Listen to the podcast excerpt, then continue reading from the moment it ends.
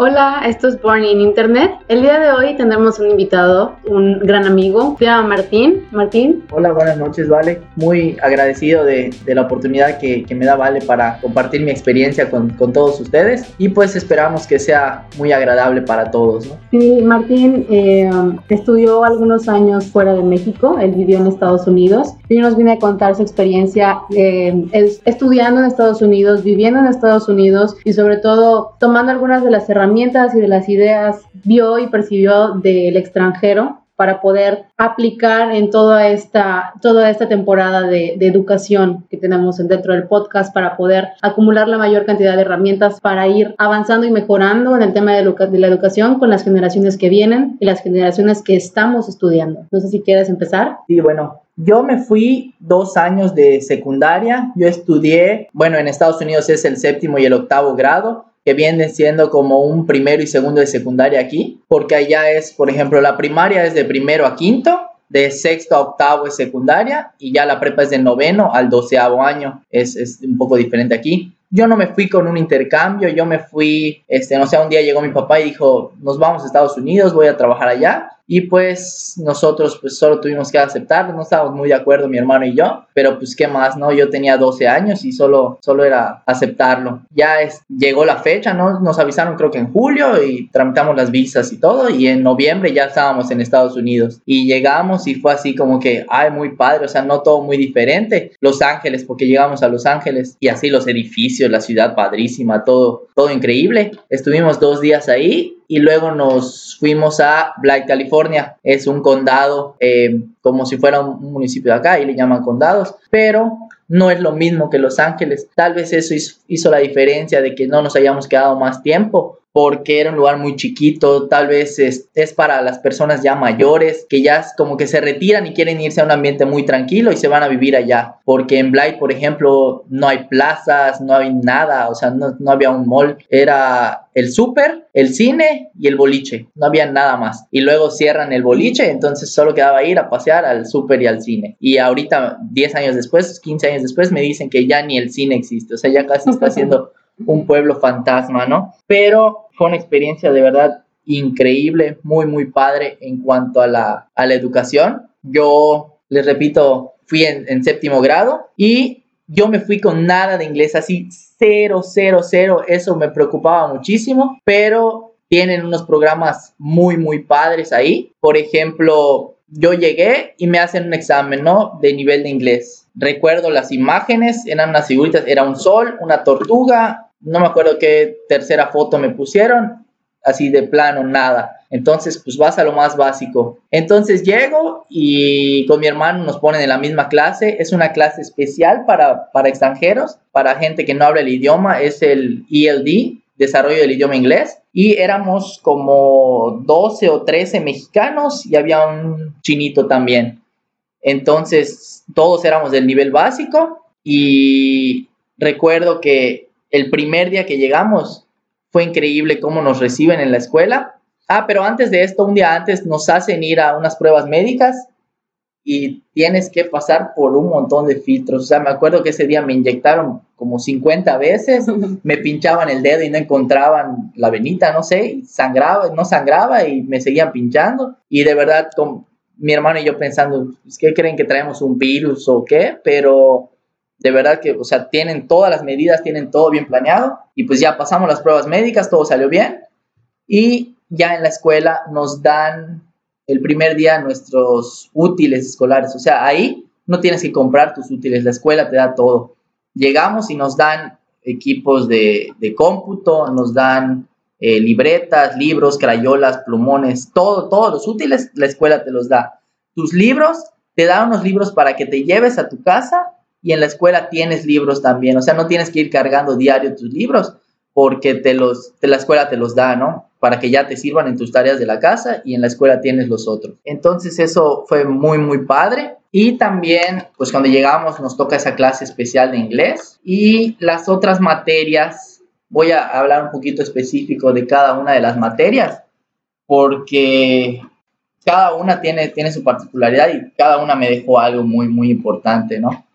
Por ejemplo, yo tenía la primera hora, tenía una clase de matemáticas, pero no era las matemáticas que yo veía en mi grado. O sea, es, ven matemáticas como para refrescar la mente, ¿no? Para, para practicar, para, para despertar, ¿no? En la mañana, eh, que son puros problemas este, de suma, restra, multiplicación, división, básicos, muy sencillos, pero para, para el ejercicio de la mente, ¿no?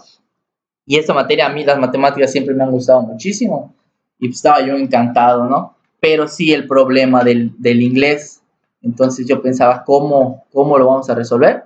Pues no, nos pusieron unas, unas monitoras, unas sombras, y esas señoras estaban con nosotros en todas las clases, nos traducían, nos explicaban todo, y pues nos ayudó bastante, pero igual te presionaban porque te decían, solo van a estar un tiempo contigo para presionarte que tú igual aprendas. Entonces yo creo que eso me ayudó mucho y a la vez me presionó de que, guay, ¿qué hago? Si me la quitan, voy a reprobar todo porque pues no sé nada, ¿no? Yo me fui así súper en cero. Entonces ya empezamos las clases normal, digo, esa, esa fue la primera experiencia, ¿no? La clase de matemáticas. Luego tenía dos horas de esa clase de inglés. Y en esa clase de inglés era padrísima porque, porque este, la maestra usaba dinámicas muy, muy buenas como por ejemplo que hacía subastas. Como subastas, ella nos daba billetes de juguete, de juego, y al final del mes hacía las subastas con productos que ella compraba, ¿no? Compraba libretas, compraba peluches, compraba juguetes, de todo lo que se le ocurría. Y pues ya tú te ibas ganando dinero con la las participaciones, con leyendo, haciendo de todo, ¿no? Y ya eh, al final del mes eh, tú con todo el dinero que juntaste, pues ya te hacían la subasta.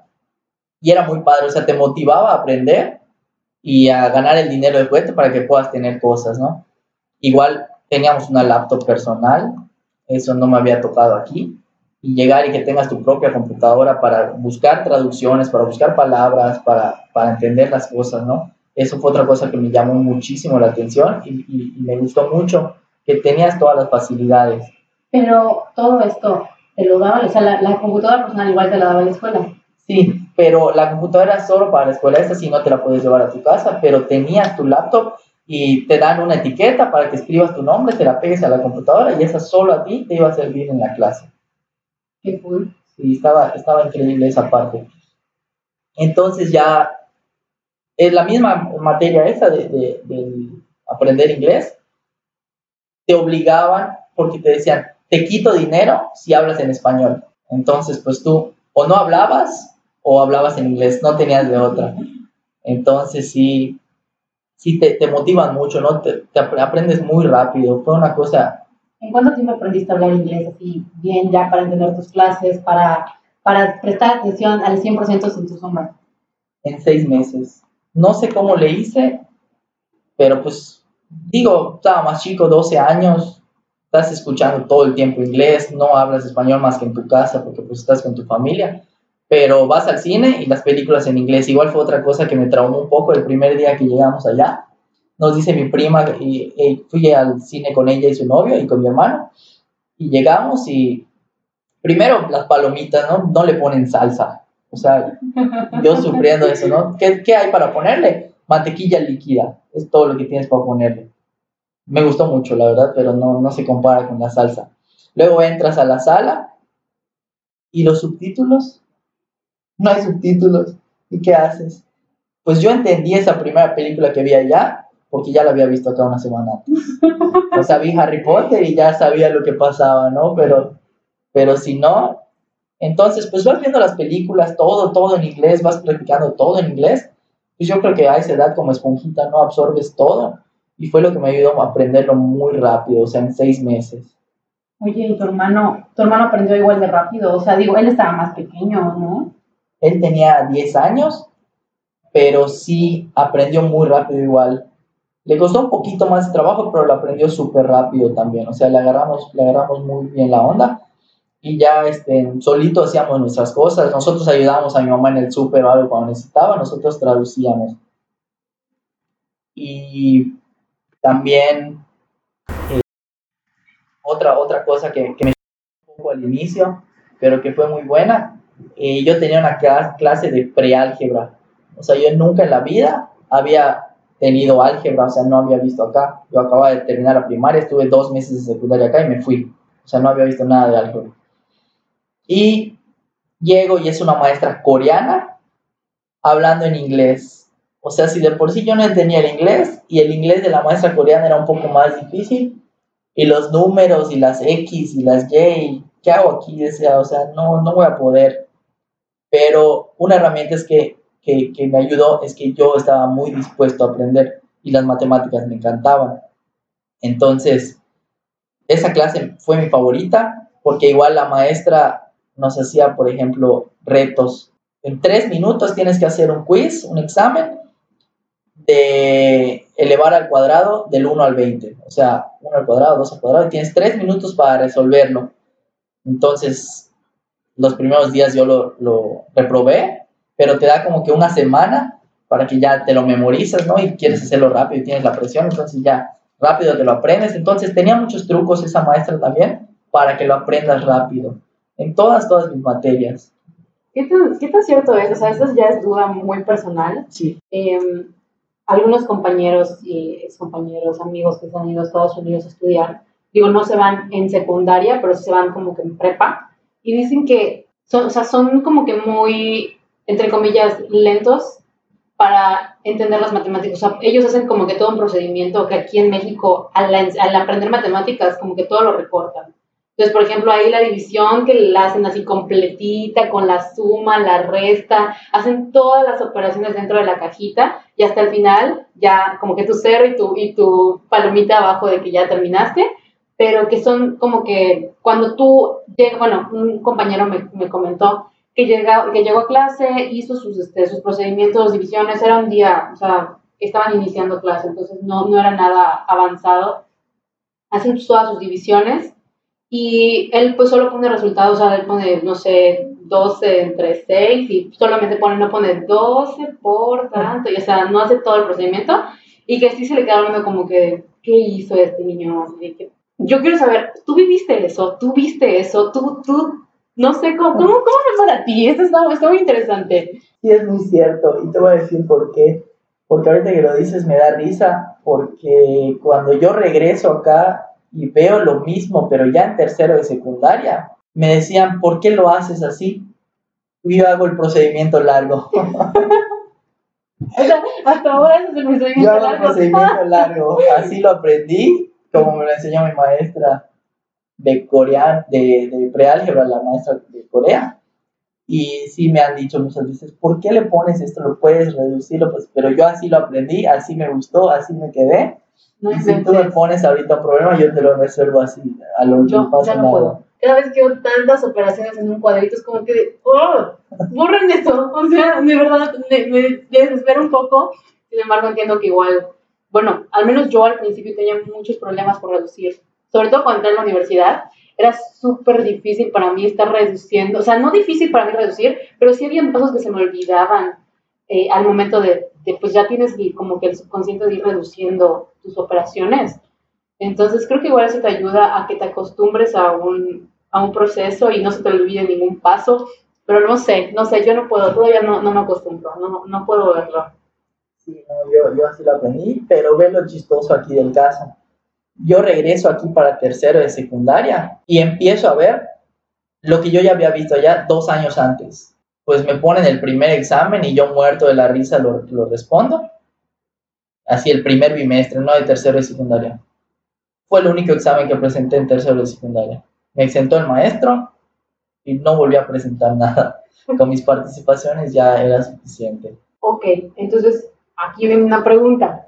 ¿Tú qué enseñanza tienes? O sea, ¿o qué, ¿o qué mensaje te llevas de toda esa parte? O sea, porque supongo que algo puedes aportar a todo el sistema. Bueno, en los episodios anteriores hemos estado hablando del sistema educativo mexicano, que no estoy diciendo que sea totalmente malo, creo que tiene muchas cosas buenas, sin embargo sí me gustaría saber cómo que qué herramientas o qué facilidades, habilidades, este, maneras de aprendizaje podríamos tomar de otros países que tal vez tienen un porcentaje mucho mayor de personas egresadas, de personas que estudian, de personas con una licenciatura, que pueden ayudar a que nosotros podamos seguir avanzando y podamos seguir incrementando el número de personas que egresan de una carrera, el número de personas que, que egresan de la prepa. Con que egresen de la prepa yo me conformo y estoy muy contenta, o sea, es un gran avance. Obviamente no voy a parar ahí, siempre voy a querer que siguen, siguen aumentando los números en licenciatura, pero creo que por algo se puede empezar.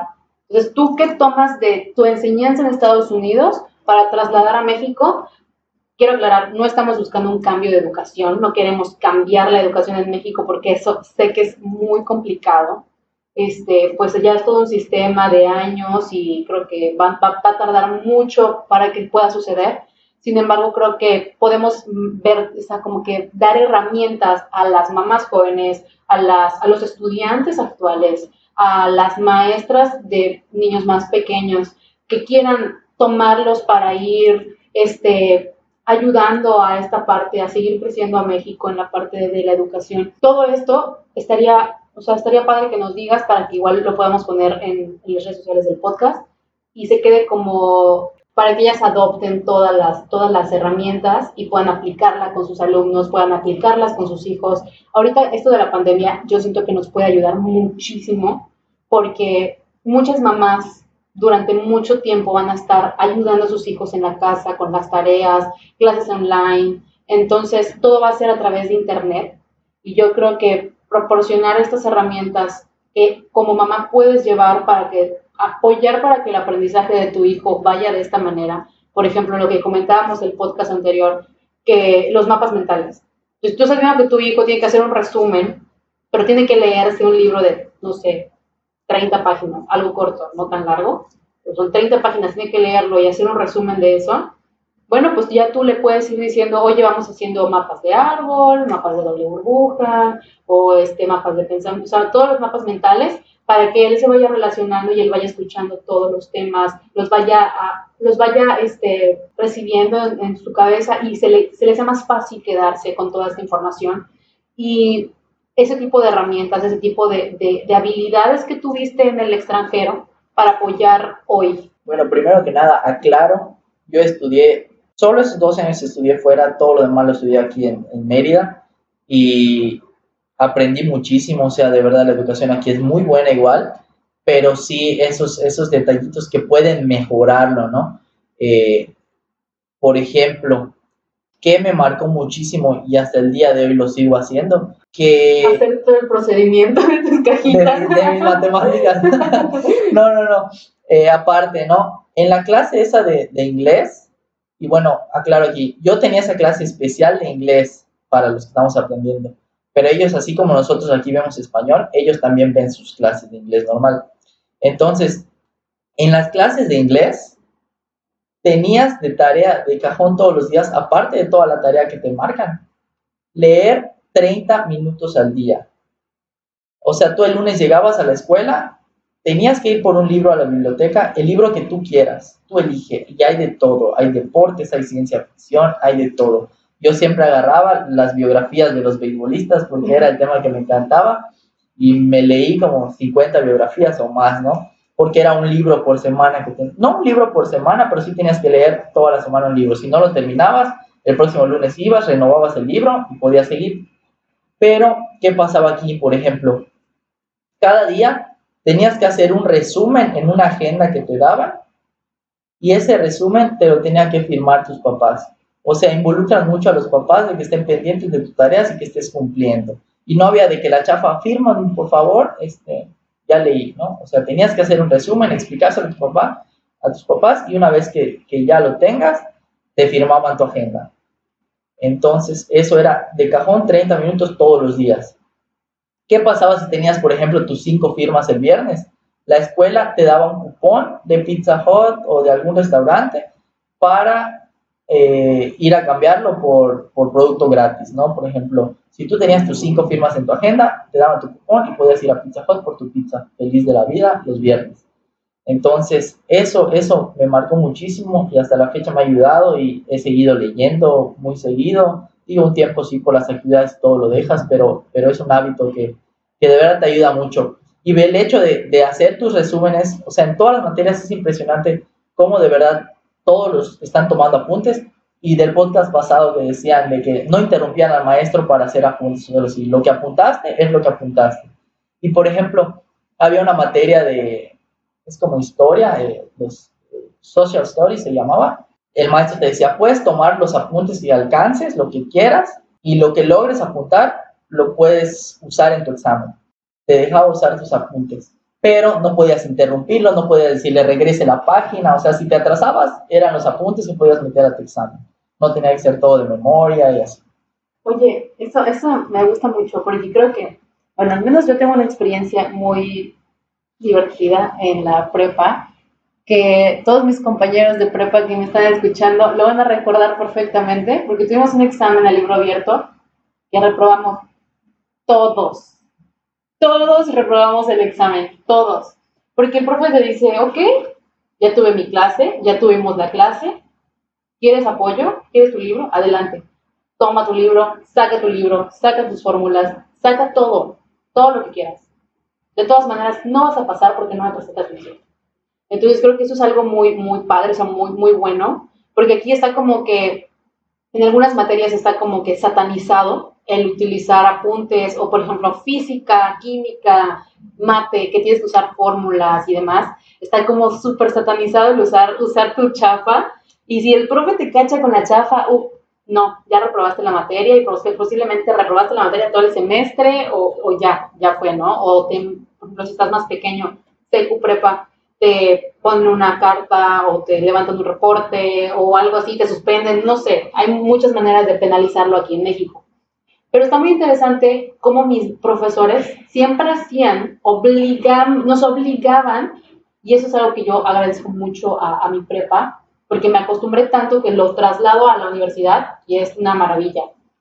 Entonces, te obligan a comprender las cosas a través de mapas mentales, a través de hacer, o sea, apuntes cortos, sin no tener que escribir todo. No, el profe está explicando, la profe está explicando y estás literal escribiendo y estás haciendo mapas mentales y estás haciendo nexos cortos, uniendo palabras a través de flechas o a través de círculos o solamente pones una palabrita o iniciales y tú ya sabes, yo me hice mucho el hábito de usar colores, entonces yo antes de cuando, conforme va iniciando la clase, yo voy poniendo así como que un cuadrito hacia arriba con el color y pongo que es otro cuadrito y que es otro cuadrito y que es, y cuando empiezas a explicar la profe, ¡pah!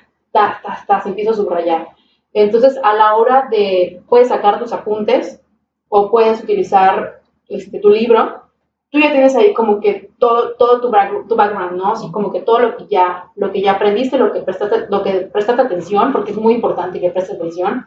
Y muchas veces por, ah, el profe siempre deja el libro abierto, no voy a prestar atención, y de todas maneras repruebas. Entonces, eso es muy, muy divertido, porque en ese examen, a pesar de que teníamos el libro completo, podíamos sacar nuestras fórmulas. Es más, o sea, literal, llegó un momento en que el profesor nos vio tan, tan estresados que dijo, em, pues bueno, saca su libreta, todos los ejercicios pueden utilizarlos. Y aún así reprobamos. Creo que, o sea, hubieron personas que reprobaron con punto algo. Yo reprobé como con tres o cuatro, no me acuerdo. O sea, que tres o cuatro de diez y todos los demás reprobaron así igual feo. Entonces lo que hizo el profe es al final, no me acuerdo si nos puso otro examen o hizo una regla de tres para que el de más abajo, el que, estuviera más bajo, pues no reprobara tan feo y el que estuviera hasta arriba tuviera una calificación más alta, o sea, como que hizo una escala, o sea, en escala, pero creo que sí nos puso un examen más. Entonces yo creo que todo eso se pudo evitar si hubiésemos tenido un hábito más de comprender las lecturas como hablábamos en el, en el episodio anterior, o esto de puedes sacar tus apuntes, pero los apuntes que tú ya tomaste de la clase, independientemente si quieres sacar tu libro, los apuntes de tu clase, que tú ya pusiste ahí para qué sirve cada fórmula, porque yo tengo un hábito así de que apunto todas las fórmulas y siempre olvido poner para qué es. Siempre. Entonces, casi siempre tengo que volver a leer y digo, ah, ok, es para esto, y ya empiezo a apuntar. Pero durante la clase yo solo estoy apuntando las fórmulas. Es uno de los hábitos más espantosos que tengo, pero que apunto la fórmula y no sé para qué sirve, y eso es como, ah, es horrible. Sí, es que, por ejemplo, no era un dictado como tal, eh, que eso pasa aquí, ¿no? El maestro está, escriban esto para el examen y te dan el párrafo, el choro y, tienes que escribirlo tal cual como es, ¿no? Era de la explicación del maestro, como tú lo entiendes, lo que te ayude a recordar. Entonces, al momento del examen, por ejemplo, tú lo apuntas, tú, tú tienes tus apuntes y recuerdas, ah, esto lo dijo para explicar esta parte. O sea, no tenía que ser de memoria, no tenía que ser esa parte así tan, tan textual como muchas veces así. Cita el, el, el texto de la página tal, ¿no? O sea, tampoco tan así. Entonces, eso ayudaba muchísimo igual en, en los exámenes. Y algo muy importante, no, los estudiantes los veías no tratando de, pasar, o sea, no buscando una calificación, era porque pues, aprendían, ¿no? Porque querían, les interesaba, les gustaba, y de verdad no lo estoy diciendo por nada malo, pero los maestros les encantaba dar su clase, ¿no? Buscaban siempre las herramientas, por ejemplo, en ciencias, que tenías que hacer tu cohete, que con tus dulces, este, hacías tus partes del cuerpo y cosas así, increíble, tu huevito que tenías que cuidar tu hijo, eso igual, muchas de las cosas eh, las hice acá también. Y muy padre y me ayudó mucho que yo ya lo había visto allá, yo ya estaba adelantado. Ahorita, si no me equivoco, por, por mi hermanito lo estoy viendo, creo que ya se adelantaron los temas o las materias, algo así, unos años antes, entonces puede que ya sea algo similar, pero la manera de dar la clase yo creo que es lo que hay que cambiarlo, ¿no? y también los estudiantes tienen que cambiar la mentalidad, o sea, no es solo cosa del maestro, es cosa de, de ambas partes, porque, por ejemplo, ahí, para empezar, no hay 10, no hay 9, o sea, es por letras, ¿no? Es A, es tu 10, B, C, y desde la C, por ejemplo, aquí otra cosa igual, es el cuadro de honor, es solo para tres personas. Ahí no. Ahí hacen una ceremonia cada bimestre de todos los que sacaron de C para arriba, no tuvieron ninguna, ninguna D o una F, o sea que ya son las calificaciones más bajas, están en el cuadro de honor y te dan un diploma de cuadro de honor del bimestre. O sea, pueden haber 500 alumnos de toda la escuela en el cuadro de honor y te motiva, o sea, es algo muy padre porque te están haciendo un reconocimiento que aquí no hay. O sea, aquí busca estar entre los tres mejores, entonces todos se pelean para aprenderlo de memoria, para hacerlo así, para estar en el cuadro de honor, ¿no? Entonces, es algo que yo, eso ahorita que lo mencionas, perdón que te interrumpa, pero ahorita que lo mencionas es bien, chistoso porque em, usualmente crea un conflicto y crea una competitividad entre compañeros, entre los mismos compañeros de, de, de, de, salón, de clase, amigos. O sea, imagínate si Carolina, mi mejor amiga, y yo nos pusiéramos a pelear por quién saca las mejores materias, o sea, mejor, mejores notas. Nos hubiésemos puesto a pelear en prepa por eso. No inventes, o sea, no seríamos amigas ahorita porque aparte casi siempre trabajábamos juntas, pero luego llegó un semestre en el que dijeron los profesores, no, no, ustedes tres, porque éramos un grupito de tres, ustedes tres se separan y es más, tú vas a elegir a tu equipo, tú vas a elegir a tu equipo y tú vas a elegir a tu equipo, mátate solo, pero no van a estar juntos. Entonces, si nos poníamos a pelear por quién sacaba la mejor calificación, era muy absurdo. Y, por ejemplo, al menos en Blas no había este cuadro de honor. Bueno, yo no me acuerdo de haber cuadro de honor, simplemente si te esforzabas por sacar una mejor calificación, porque el día de la ceremonia de, graduación, pues el que tuviera la mejor, el mejor promedio del, salón, él iba a dar las palabras de despedida. Entonces era así como que algo bonito y algo padre. Pero, por ejemplo, si no te, no te gustaba hablar en público, pues te daba igual, sabes. Y pues X. Pero si te gustaba hablar en público, igual como que te motivaba a esforzarte un poquito más y querías estar como que un poquito más, un paso más adelante, ¿no? Y estaba, estaba muy padre. Pero, por ejemplo, como dices, cuando estás niño, o al menos cosas tipo primaria, secundaria sobre todo, si te tachan de burro, te tachan de menso, te tachan de lo que sea por no salir en el cuadro de honor, o tus papás te regañan por no salir en el cuadro de honor, o tus papás se enojan contigo porque el hijo de su eh, archienemigo de la secundaria estuvo en el cuadro de honor y tú no, te puede ayudar, o sea, te puede perjudicar mucho emocionalmente. Entonces, el que tengan esa estrategia de, ok, de ser para arriba, todos están en el cuadro de honor y hacemos nuestra ceremonia así súper pretty, creo que es más súper padre, porque igual ayudas a muchos problemas psicológicos que pueden presentar los niños más adelante, ¿no? O sea, bueno, yo, yo digo, yo no soy psicóloga, ¿verdad? no soy psicóloga, pero yo pienso que eso sería algo de mucha ayuda este, tomar como que ese tipo de, ese tipo de, enseñanzas y no hacer una competencia entre tus alumnos.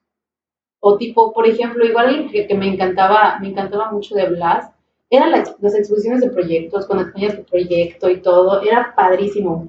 Pero igual algo que tengo que mencionar de, de la escuela donde yo estudié, porque le estoy echando muchas porras este, este, este episodio, pero algo que, y el anterior y el anterior, y el, el, algo que me gustaba mucho en mi escuela era que, ah, cuando, cuando presentabas un proyecto, eh, usualmente eh, era de, ah, presentas tu proyecto, haces tu proyecto, y si teníamos una materia, no me acuerdo cómo se llamaba, pero presentabas tu proyecto, cada equipo, ¿no?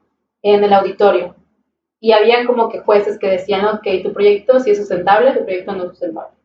Y todos tenían un reconocimiento de ese proyecto y como que era, tan, era algo aplicativo. Entonces, ya cuando, cuando te dabas cuenta, aplicaste algo que hiciste en la escuela, algo que viste teóricamente, algo que viste en la práctica, algo de la vida real, algo que puede ayudar a la comunidad, algo que puede ayudar socialmente. Y eso, pues obviamente también te genera cierta satisfacción, porque va a llegar un punto en el que tal vez va a haber un proyecto tan fregón que se ponga en práctica, que se aplique y que pueda hacer un cambio realmente padre. Digo, yo tengo así como que, tal vez estén un poco, estén un poco hartos de, este, de esta frase, pero algo que yo siempre digo de unos meses para acá es que dejen de quejarse, o sea, que dejemos de estarnos quejando del gobierno, de la educación, de esto, o sea, dejemos de, quejarnos y busquemos herramientas para hacer el cambio, para actuar, para, ok, no te gusta lo que estás viendo, lo que estás viendo, o sea, los porcentajes de educación que estás viendo, ok, haz algo para cambiar eso. No te gusta cómo está el gobierno, ok, haz todo el cambio. No te gusta que el gobierno no esté apoyando comunidades rurales, ve y apóyalas no te gusta, no te quedes en tu cama, en Twitter, diciendo el gobierno es una caca y voy a echarle todo el hate del mundo, pero estás en tu cama. ¿Qué, ¿Qué, estás haciendo mejor que ellos, realmente? Entonces, algo que me gustaba mucho de Blas era esa parte aplicativa. Y otra cosa, muchos de mis profesores son extranjeros. Son, bueno, tenía, mis maestras de inglés al menos eran de fuera. Entonces, o ya habían estudiado fuera. Entonces, mi maestra de inglés del primer año era creo que de Los Ángeles, no me acuerdo. La, no me acuerdo de dónde era la maestra Lupita Palafox, pero ella literal tenía una manera de enseñar y un inglés precioso. Entonces, siempre como que su clase me gustó mucho por la manera en la que explicaba, la manera en la que decía las cosas, lo hacía demasiado dinámico, aplicaba mucho la parte como que visual. Yo soy muy visual. O sea, a mí me muestras algo, un esquema, un esto, y me vas explicando y yo voy entendiendo todo. Si me muestras puro texto, sí lo voy a leer y sí lo voy a comprender y tal vez sí lo vaya resumiendo, pero al final voy a hacer algo esquemático para poder tenerlo bien en mi mente. O sea, como que automáticamente, yo cuando lo llevo a la práctica lo hago muy visual. Entonces ella de repente nos ponía este, proyectos de hacer dibujos o de hacer croquis o de hacer este, folletos y hacer cartulinas, explicar nuestras cartulinas, explicar nuestros proyectos, exponer, eso de exponer a mí, la verdad es que a mucha gente no le gusta, pero yo siento que es algo que puede ser usado para bien, que puede ser, o sea, muy bueno, porque a veces tú como alumno tienes una mejor facilidad para entender lo que el profesor ya explicó y puedes transmitirlo a tus compañeros de una mejor manera. Entonces, yo no creo que sea malo, aunque muchas personas lo satanizan y dicen, ay, ese profe solo nos da los temas y tenemos que exponerlo nosotros. Bueno, pues busquen el lado bueno, ¿no? Y el profe pues está ahí, ¿no? O bueno, al menos en mi caso siempre ha estado el profe ahí para cualquier duda y es algo que pues al menos a mí me gustó mucho en Blas. Si el profe te veía así como que no, no entendí muy bien, ok, vamos a tener asesorías de 2 a 4 de la tarde. De 2 a 4 de la tarde, pero vas a dejar todo. Vas a dejar todo a un lado y te vas a centrar 100% en, en, la, en la lección, en el tema que estamos viendo, ¿ok? y estaba súper padre, o sea, la verdad eso a mí me gustaba mucho. Y en Blas no te dejaban llevar celular. Entonces, el porcentaje de personas distraídas por un teléfono celular o por una computadora era casi nulo, porque no podías, o sea, si te, te, te cachaban con el teléfono, te lo quitaban y tenía que ir papá a recogerlo. La primera vez, dos días de suspensión de celular. La segunda vez era una semana. La tercera vez era todo el mes. Y si ya, o sea, había una cuarta, te quitaban el celular y se lo podían quedar hasta un semestre, siempre, si no tu papá, no te lo daban. Pero tampoco te dejaban incomunicado. Entonces siempre estaba, por ejemplo, yo amaba a Doña Gladys porque Doña Gladys siempre me hablaba así, literal, Doña Gladys, voy a hablarle a mi mamá y ok, y ya, le marcaba y listo. O el pastor en la entrada le dejaba su celular o el capellán le dejaba su celular y él guardaba tu celular hasta el final del, del, de la, del día. Entonces, cuando, cuando, salieras de la escuela, tú sacabas tu celular de la cajita y te ibas. Entonces, era, era padrísimo. Siento que eso sería algo muy bueno de aplicar en las escuelas para que no se distraigan. Digo, TikTok. sí, bueno, y ahorita que dices eso, ¿no? De que te podías quedar de 2 a 4 o así, también había esa opción ahí. O sea, por ejemplo, te iba mal en tu examen, tenías una D o una F o la calificación que tengas, ¿no? Si querías mejorar, podías ir a asesorías de... Nosotros salíamos, íbamos a clase de 7.20 a 2.10. Entonces, si querías recuperar tu examen o mejorar tu calificación del examen, podías ir a asesorías una semana de 2 a 3 o de 2 a 4 y presentar de nuevo el examen sin el riesgo de bajar tu calificación, sino mejorarla. O sea, allá no le dan mucha la importancia a la calificación, que yo en su momento sí llegué a pensar, no, pues qué barco, no, qué fácil, o sea, todos pasan. Pero porque realmente no están enfocados en la calificación, o sea, realmente el que quiere aprender va, ve, va por su asesoría, mejora su calificación, pues eso se da solito, ¿no? Entonces es algo muy padre eso igual y, que, que, te ayuda mucho. Sí, y por ejemplo, aquí mi otra cosa, mi familia siempre me ha dicho, no, que el nerd, que el matadito, que no sé qué. Y de verdad, no es por, por presumir ni nada, no, para nada. Pero siempre me ha gustado mucho estudiar, aprender cosas, saber. No me considero el mejor estudiante del mundo, pero pues sí, le dediqué su tiempo en su momento y hasta la fecha, ¿no? Siempre me ha gustado aprender más cosas de, lo, que, de lo que te enseña, ¿no? Y tuve ahí un reconocimiento especial cuando yo ya estaba en octavo grado, eh, segundo de secundaria para aquí, este, me llaman a la dirección y yo todo asustado, ¿qué hice, no? Y, Como buen mexicano. Sí, yo, ¿qué hice? O sea, no, no he hecho nada. Este, y, y me llaman y llego a la oficina del director. No, pues Martín, te quiero entrevistar porque tus maestros te han dominado para ser estudiante del mes. Y yo así de, wow, no, pues qué padre.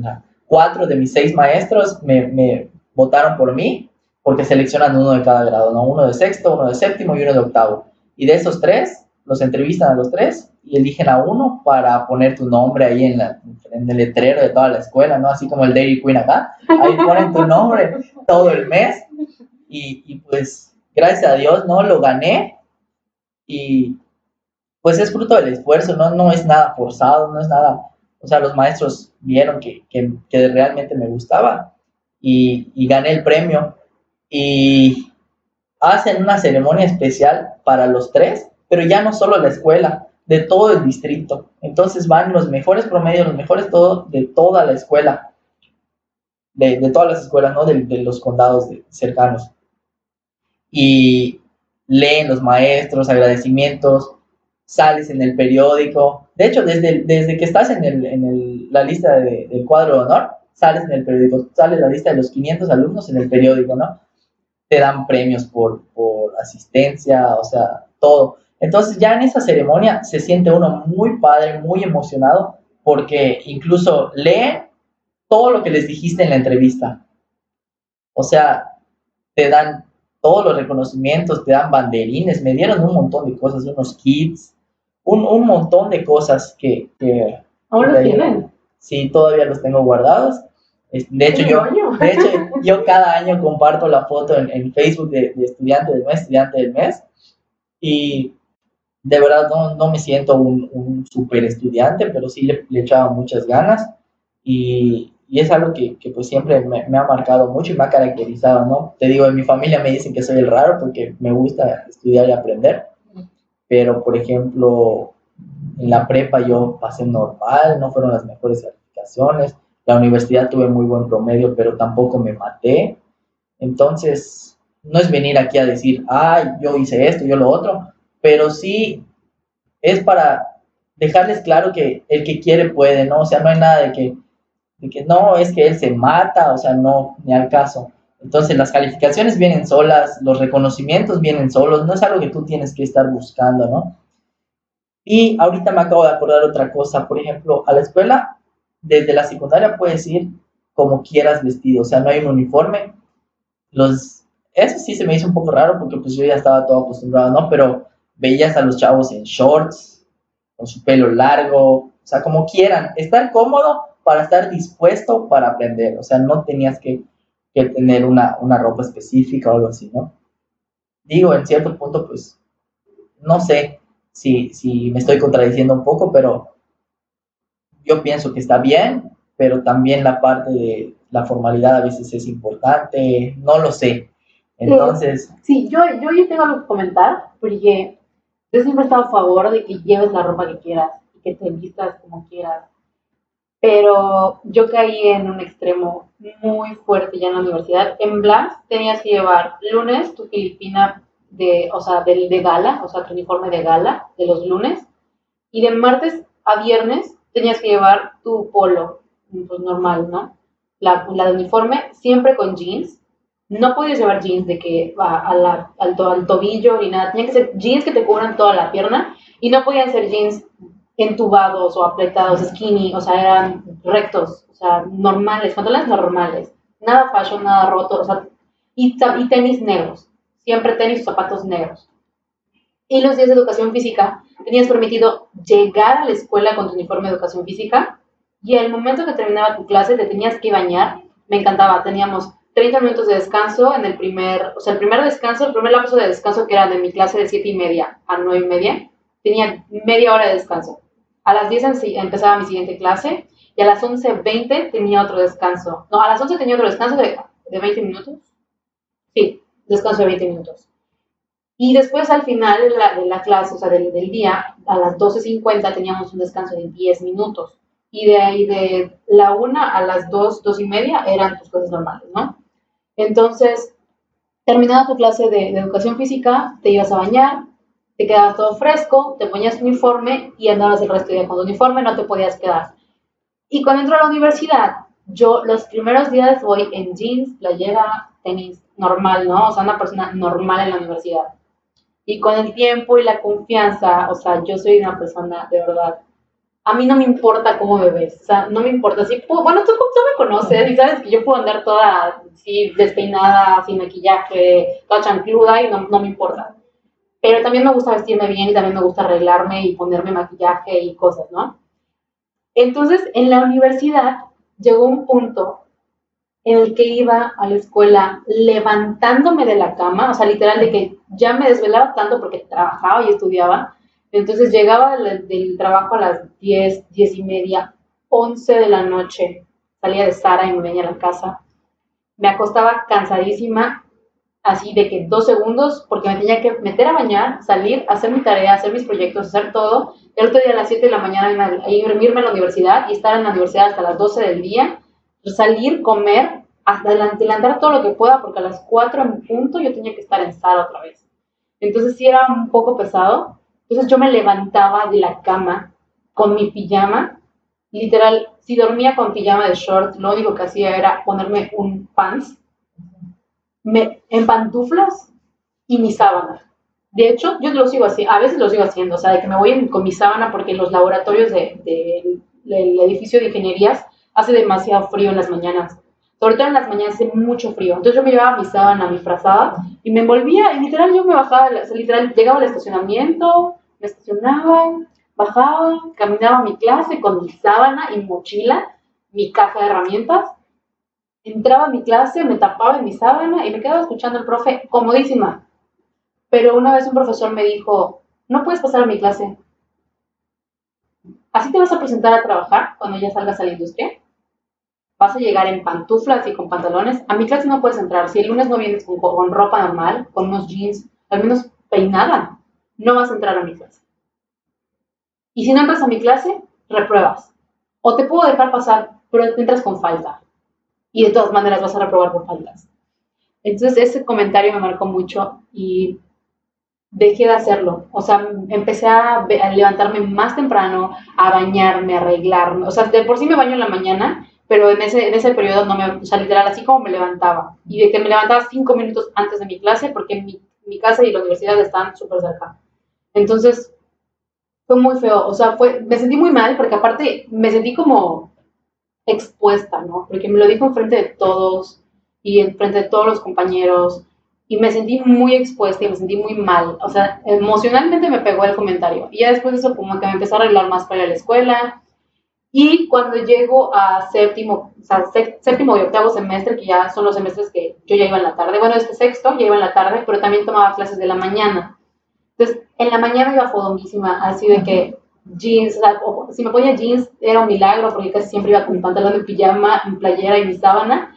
Y en la tarde, a las 4 de la tarde, así como que empoderada, tacón. A veces me iba botas con tacón, así dependiendo. Si había lluviecita, me ponía mis, botitas de tacón y así super fashion, maquillada y arreglada y así como de que saliendo de aquí me voy a sonar. O algo así. Y en la mañana iba así como que de zombie, fodonga, nadie me mire, odio a todos. Entonces siento que sí está padre esta parte de ir cómodos, pero hay que ser, hay que, hay una delgada línea entre la comunidad y la, no sé cómo decirlo, conchudez.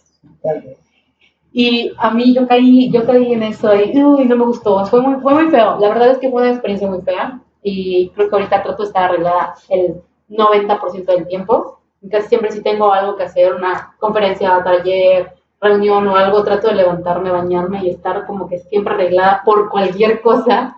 Pero sí, está, fue, fue muy fea esa, esa experiencia y creo que al llevar un, un una formación en la que no, no importa tanto cómo te vistas, puede caer en eso.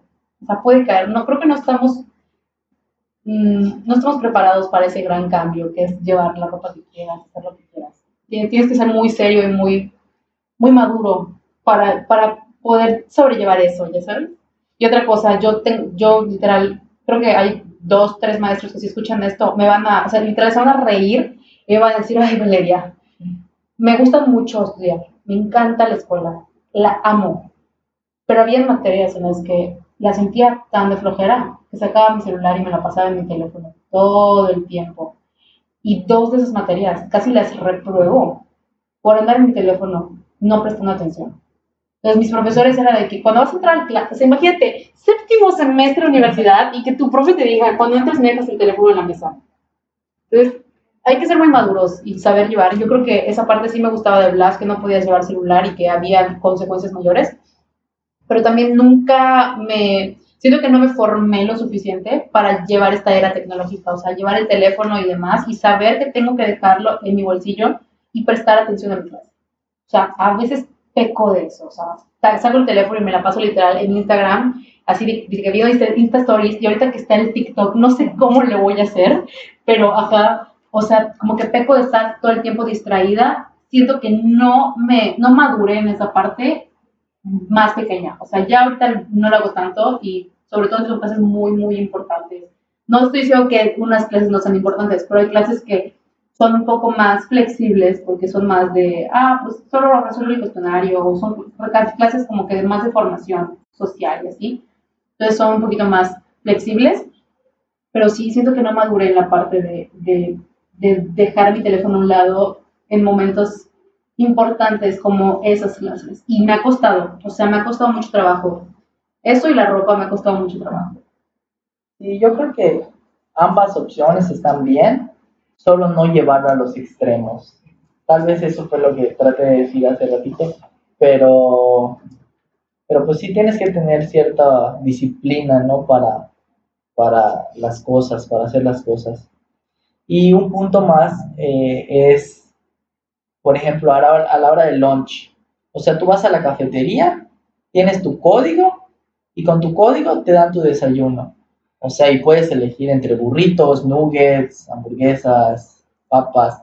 Los viernes había una sorpresa, ¿no? Y podía ser pizza, podía ser cualquier opción que, que ellos te daban. Pero te dan tu desayuno. Y eso era algo que cuando llegamos igual nos marcó mucho a mi hermano y a mí y digo, wow, porque aquí pues tienes que llevar tu dinero si no desayunas en tu casa y comprar, ¿no? Ahí te daban tu lunch, te daban tu desayuno completo y es algo muy, muy padre también. Igual en, en la clase de educación física. Aquí estás acostumbrado a que tienes educación física, es el maestro llega, te tira el balón juegas fútbol y las niñas a la que le guste jugar se mete a jugar, creo que tú eres una de esas, y a la que no, sentarse a esperar que la clase de educación física y tienen su 10, ¿no? Y ahí no, ahí llegabas el lunes y cómo odiaba los lunes, porque era llegar a educación física y te tocaba correr la milla. Y yo decía, wow, es demasiado ahorita ya que sí, ya sé cuánto es una milla, o sea, era kilómetro y medio, o sea, y tú terminas así muriéndote y todo cansado. Una vuelta al estadio. Así es, entonces no era nada, no, pero pues estás chico y todo y te cansas. Entonces, los lunes era eso, correr de cajón y te marcaban tu investigación del deporte que durante los dos meses siguientes. Entonces eran dos meses de fútbol, dos meses de básquet, dos meses de softball, dos meses de, de americano, tocho, y eran dos meses de, de, natación, ¿no? Que te ibas a la piscina y ahí mismo te cambias el vestidor y todo. Y están los salvavidas, todo muy seguro, o sea, están ahí pendientes para cualquier cosa, pero, o sea, no solo que te avienten un balón y ya, ¿no? Eso es otra cosa que me gustó mucho. Yo soy fanático de los deportes, me encanta, creo que tú también. Y, y es algo que me gustó, ¿no? Porque te hacen te muestran todas las opciones que tienes y tú eliges qué deporte practicar, ¿no? Pero ya sabes, ya tienes una idea de cada uno. Eso es algo que me gustó muchísimo. Y algo que no me gustó mucho, que pues yo he jugado béisbol toda mi vida. Y cuando llegué allá, los deportes fuera de la escuela son por temporada. O sea, no hay béisbol todo el año como acá. Ahí es tres meses de la temporada de béisbol, tres meses de la temporada de fútbol y ya, o sea, no había más. ¿Yo qué voy a hacer solo con tres meses de béisbol al año, no? Pues me metí a jugar fútbol soccer, ahí más o menos la hice, pero, pero pues no, no es lo mío, ¿no? Definitivamente, Martín. Confirmo eso. Pero, pero pues es, es, es muy padre, ¿no?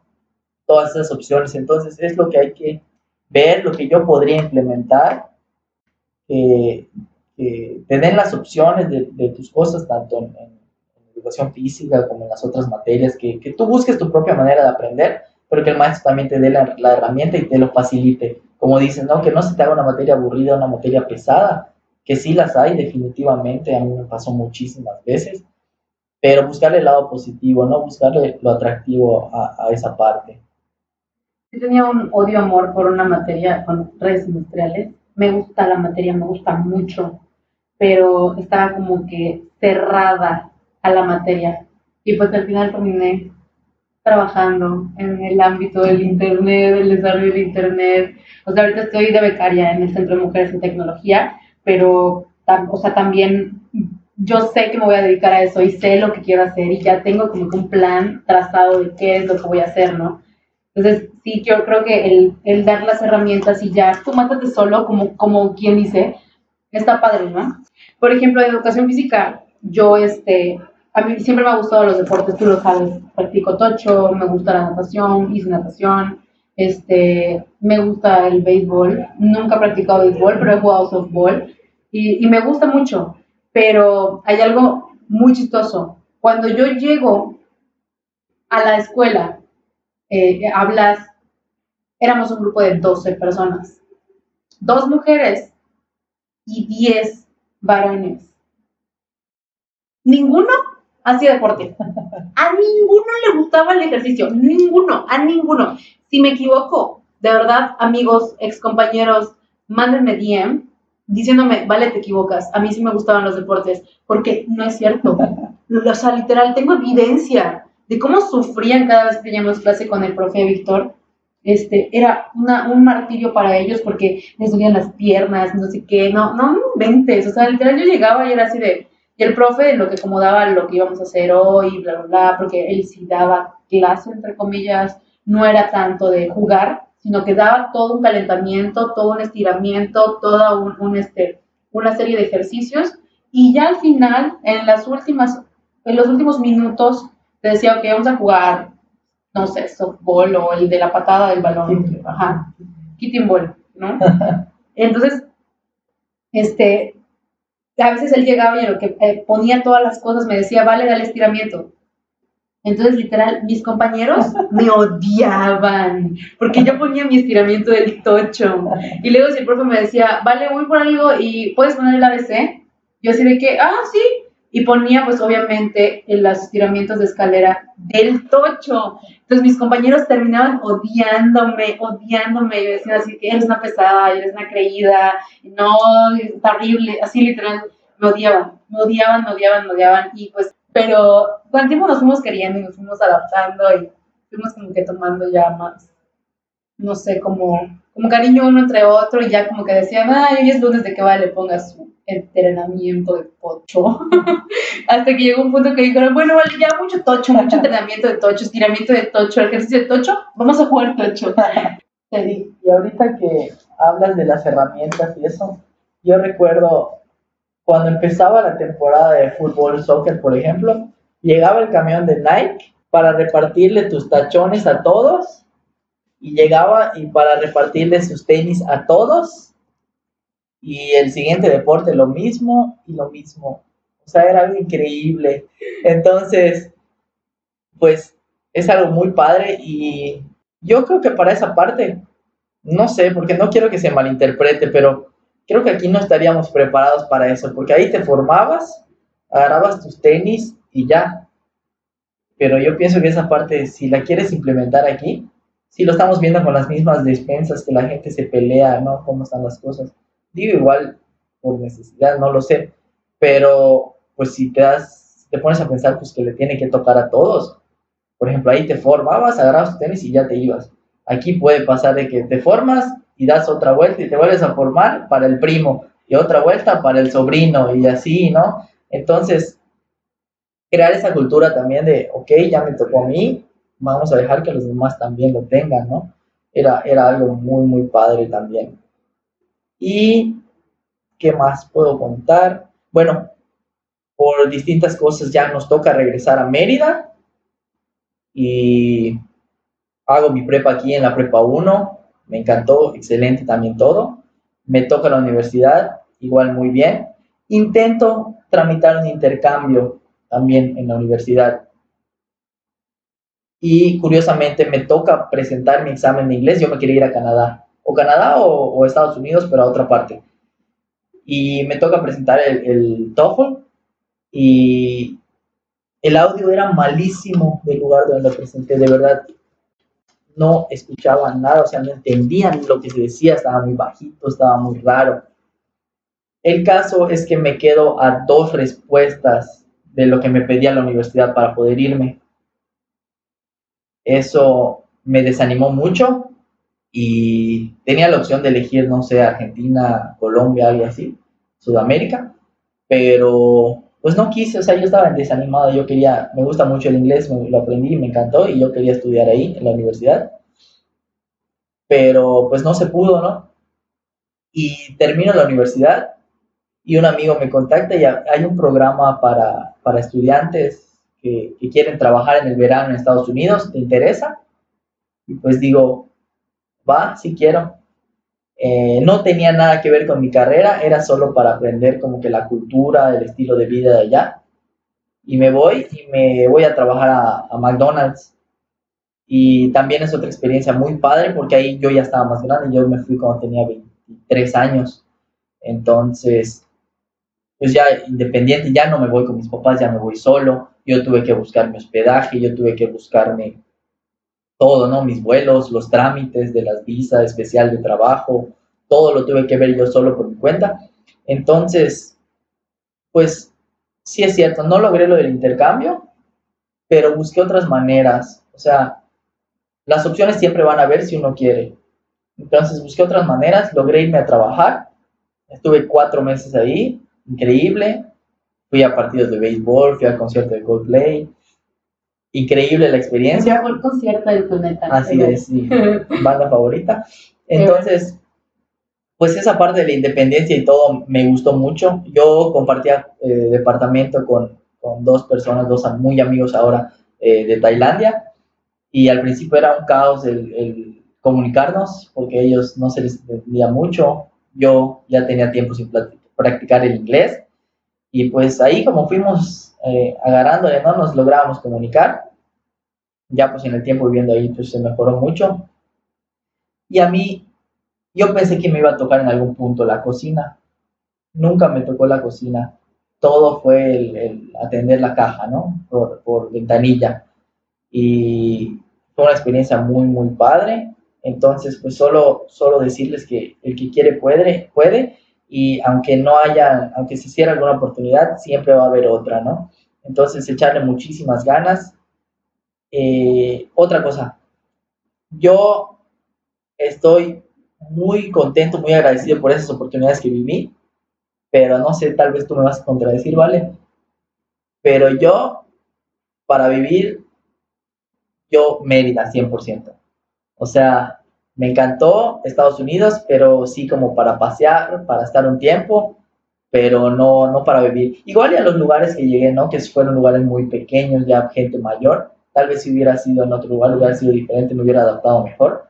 Pero igual el estilo de vida, no sé, en algunos puntos sí es mejor lo económico, sí es mejor otro, pero la calidez, la familia, todo eso acá, yo no lo cambio, ¿no?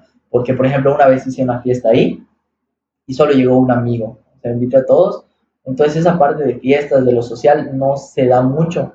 Tal vez, te repito, fue por las zonas en las que llegué, en los lugares donde llegué, pero yo no cambio esa parte de media, ¿no? Y pues aquí me está yendo muy bien, y pues son, son bonitos recuerdos, bonitas experiencias y que me han ayudado a aplicarlo en, todos los aspectos de mi vida, ¿no?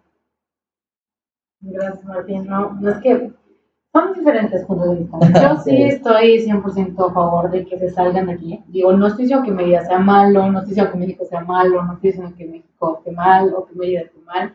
Me gusta mucho mi ciudad, me gusta mucho Mérida, pero si tienen la oportunidad de irse y tienen la oportunidad de crecimiento fuera de México, fuera de Mérida, háganlo, no se detengan. Bueno, ese es mi consejo. Sí, claro, o sea, si te sale una oportunidad de trabajo y, es súper buena y todo, o, te quieres arriesgar y porque sí te encanta, yo, por ejemplo, si me sale alguna oportunidad muy padre, pues yo sí, sí me iría, claro, ¿no? Hay que analizar las, las, opciones.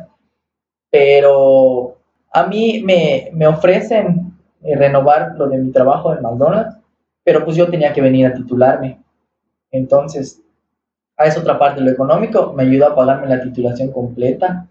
Ahí, en tres meses saqué una buena cantidad de dinero y eso me ayudó a pagar la, la titulación. Me ofrecen quedarme, pero yo dije, ya estudié una carrera, todo, como que venir a trabajar a McDonald's, como que no. Tal vez hubiera sido una puerta y más adelante encontraba algo mejor. Pero pues tenía que regresar a titularme, ¿no? Entonces ya vine y, conseguí un muy buen trabajo. Eh, tenía que ver cosas relacionadas con, el inglés, eran unos estados de cuenta de, Estados Unidos, entonces, a interpretar, entonces son cosas que me han ayudado a lo largo de mi vida para lograr estar donde estoy hoy. Entonces, mi consejo sería, analicen muy bien sus posibilidades, no se cierren a nada y, y echarle muchas ganas en, todo lo que hagan, ¿no? ¿Cómo, ¿Cómo sientes que fue tu formación? ¿Cómo fue? ¿Qué tan difícil fue para ti estudiar una carrera? O sea, no el estudiar, sino el elegir la carrera y el saber, ok, esto quiero estudiar. ¿Sientes que ayudó tu, tu enseñanza en Estados Unidos? ¿Sientes que te formaron para ir encontrando un camino desde pequeño? o sea, desde secundaria, o sientes que de plano no y que te arrepientes de haber estudiado esto y quieres estudiar otra cosa, o, sientes que pudiste haber abierto tu panorama a otras cosas, no sé, no lo sé, cuéntame tú. Bueno, para esa parte yo creo que lo de Estados Unidos no me sirvió de mucho. O sea, yo creo que desde los 6, 7 años yo ya sabía que iba a ser contador público. ¿Por qué? Porque mis tíos eran contadores públicos y sabía que trataba de ver números y manejar dinero y ahí me quedé. O sea, me cerré y cuando crecí todo, ya a la hora de elegir, yo ya contador público. Pero... Hablamos de esto en el primer episodio. Así es, sí, sí, lo escuché y pues sí, es, es muy cierto, ¿no? Pero yo como que sí me quedé muy cerrada la idea de que ya contador público va a ser. Eh, sí me gusta mucho, pero en su momento sí dudé salirme de la carrera también. Eh, logré terminar y desde mis prácticas y todo, yo me he enfocado más a lo administrativo y me gusta muchísimo. Igual trabajé en el banco un tiempo y me gusta lo que es el, manejo de, del dinero, el, trato con el cliente, toda esa parte. Entonces, como que un trabajo en sí enfocado solo a contabilidad no he tenido, pero mi trabajo se relaciona con eso y me gusta mucho. Pues bueno, Martín, muchísimas gracias, gracias por toda esta plática, gracias por todo este, esto que nos comentas. Obviamente yo voy a ir tomando todas las herramientas que fuimos este, sacando y fuimos analizando durante toda la plática y, este, y las voy a, voy a depositar todo en, redes sociales, voy a ir haciendo un depósito este, donde esté el contenido, las herramientas que podamos usar y demás. Te agradezco mucho haber estado aquí, te agradezco mucho que te tomaras el tiempo de venir este, y te agradezco mucho que te tomes también la, la paciencia para ir, este, igual buscando una mejora en, en México y que te que ames Mérida, pero que tengas así como que la opción y como que la visión de seguir apoyando a tu país y si tienes oportunidades fuera también. Entonces me, me gustó mucho la plática, me gustó mucho este, este, este episodio. No sé si quieras dejarnos tu Instagram para que te sigamos, Facebook, LinkedIn. Ok. Eh, sí, en Instagram estoy como Martín Cansabido, en Facebook también estoy como Martín Cansabido, pero, pero ahí me pueden encontrar, o sea, siempre me mandan un mensaje todo y yo al segundo voy a contestar, ¿no? Entonces, cualquier duda, cualquier cosa que necesiten, me pueden preguntar con toda confianza y en lo que pueda apoyarles, pues, pues ahí estamos. Muchas gracias, Martín. No se olviden de seguir al Instagram del podcast, está como bornin-internet. En Facebook también estamos como Bornin-internet porque hicimos la cuenta de Facebook desde el Instagram y fue el peor error que pude haber cometido en mi vida, pero nos pueden encontrar ahí. Yo estoy como arroba valesaúl en Instagram, estoy como arroba Valeria en Twitter y en LinkedIn soy Valeria Saúl. Em, dejen aquí sus comentarios, déjenos propuestas que tengan, nos las pueden ir depositando en cualquiera de las redes sociales y pues vamos a tener respuesta. Yo todo el tiempo estoy pegada a mis redes sociales, pero ahí estamos este, pendientes. Cualquier cosa nos escriben y pues muchas gracias por escucharnos. Espero disfruten mucho el episodio, les haya gustado y que nos regalen un subscribe en Apple Podcast, en Spotify, en Google Podcast, en Anchor, en, todos los, en todas las plataformas en las que estamos este, activos.